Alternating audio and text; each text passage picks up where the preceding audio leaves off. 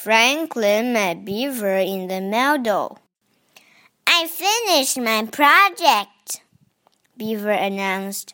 I picked the library and I went there right after school to draw my picture.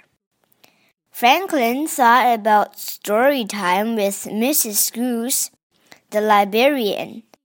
That's a good idea, Franklin said. Maybe that's what I'll draw. He waved goodbye and headed for the library.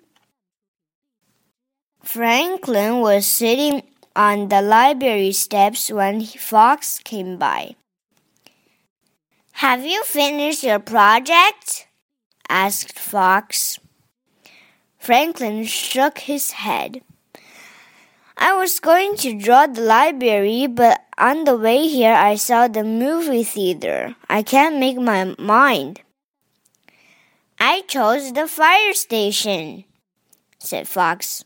Franklin remembered the time Chief Wolf let him sit in the fire truck.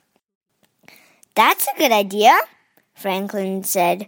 Maybe that's what I'll draw. He collected his paper and crayons and set off.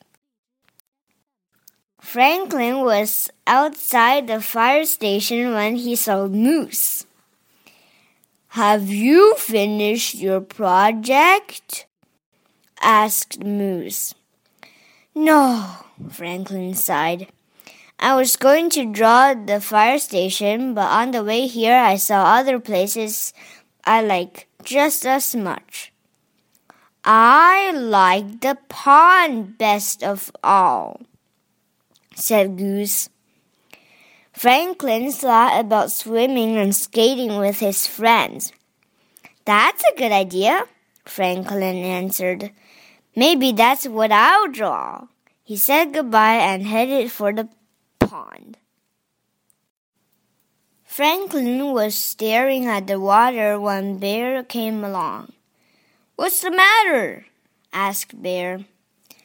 I can't decide what to draw for my project said Franklin. I like too many things. My best place is the berry patch, said Bear. Franklin thought all the times he and Bear had picked berries together. See? said Franklin. Another great idea. What about the park? Bear suggested. Franklin thought about playing with his friends on the swings and slide. That's it, declared Franklin. He said goodbye to Bear and hurried off. Franklin's mother found him sitting alone on the teeter totter. Did the walk help? she asked. Not really, replied Franklin. There are so many great things in our neighborhood. Franklin's mother gave him a hug. Let's go home and talk, she said. I made you favorite supper. Franklin grinned. At least I know what that is.